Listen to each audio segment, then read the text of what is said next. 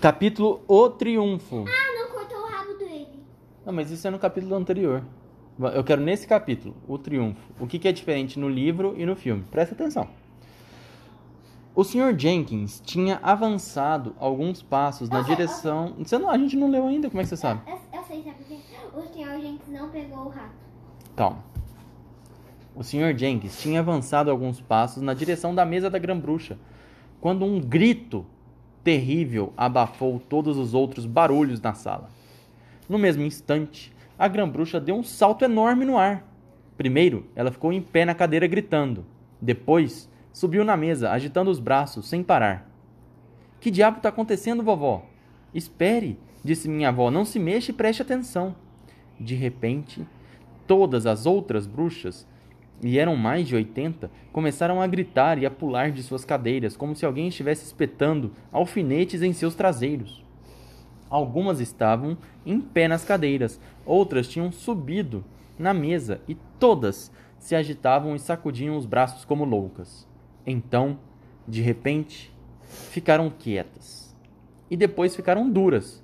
Cada uma daquelas bruxas ficou dura e silenciosa como um virar cadáver. Não, calma, nem virei a página. Não, não ficou em cima da mesa. Elas estão encolhendo, Ah, vovó. um rato aqui na próxima. Eu disse. Estão encolhendo do mesmo jeito que eu encolhi. Eu sei, respondeu minha avó. É a fórmula para fazer ratos, gritei. Olhe só, algumas delas estão ficando com a cara peluda. Por que será que está fazendo efeito tão depressa, vovó? Vou dizer o porquê, disse minha avó. É porque, assim como aconteceu com você, todas elas tomaram doses enormes. E com isso, o despertador enlouqueceu. Agora, todo mundo estava em pé, para ver melhor o que estava acontecendo. Muita gente ia se aproximando e se aglomerando em Tem volta das duas mesas. Que. Na 205. Ah, eu 205. sei. 205. Eu sei, eu sei o que é, eu sei o que é. O que, que é? Porque ninguém, todo mundo foi embora na hora que os ratos foram. Todo mundo ficou em volta na mesa. Não, no filme eles foram pra fora. Tá, pode ser uma, uma coisa diferente, mas tem uma coisa que acontece no filme que aqui não acontece. Ou o contrário. Minha avó ergueu Bruno e eu para não perdermos nada do espetáculo. É, deixa eu terminar o capítulo. Aí você vai pensar. Estava tão agitada que subiu na cadeira para enxergar melhor por cima da cabeça da multidão. Em mu... desculpa, em poucos segundos, todas as bruxas tinham desaparecido completamente e as duas longas mesas compridas estavam fervilhando de ratinhos marrons. Por toda a sala de jantar, mulheres gritavam e até homens robustos e corpulentos perdiam a cor e se punham a gritar: Que loucura! Isso não pode acontecer, vamos embora daqui. A Grabu, a Grabruxa virou rato também no filme. Isso, exatamente, isso que eu queria saber. Os garçons atacavam os ratos com cadeiras, garrafas de vinho e qualquer coisa que tivessem à mão. O cozinheiro-chefe, com seu enorme chapéu branco, saiu correndo da cozinha, empunhando uma frigideira. Outro homem atrás dele brandia uma faca, enquanto todos gritavam: Ratos, ratos, ratos! Temos que nos livrar desses ratos. Só as crianças estavam se divertindo. Era como se soubessem, por instinto, que alguma coisa muito boa para elas estava acontecendo ali, diante dos seus olhos. Todas batiam palmas, gritavam vivas e gargalhavam feito loucas. Quem? As crianças. Presta atenção. Por quê? Ué, porque as bruxas estavam virando rato, devia ser engraçado ver. Acompanha comigo aí, ó. Vou começar a página 207 daqui a pouco, ó. Está na hora de irmos embora, disse minha avó. Já fizemos nossa tarefa. E ela se levantou, ó, lá na página 207, lá em cima. Levantou da cadeira, pegou a bolsa e pôs a tiracolo. Eu estava na sua mão direita e Bruno na esquerda. Bruno, disse minha avó, chegou o momento de devolvê-lo ao famoso seio de sua família. Minha mãe não é muito fascinada por ratos, ele disse. Eu já tinha percebido, disse minha avó, mas ela vai ter de se acostumar com você, não vai?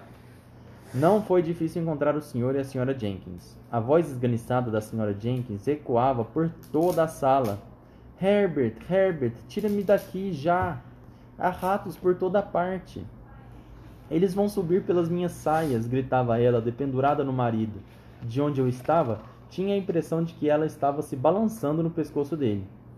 Minha avó foi até eles e colocou Bruno nas mãos do Sr. Jenkins. Aqui está o seu garotinho, disse ela. Ele está precisando de um bom regime. Olá, papai, disse Bruno. Olá, mamãe. A senhora Jenks começou a gritar mais alto ainda. Minha avó, levantando-me na mão, saiu majestosamente da sala. Foi para o saguão do hotel e de lá saiu pela entrada principal.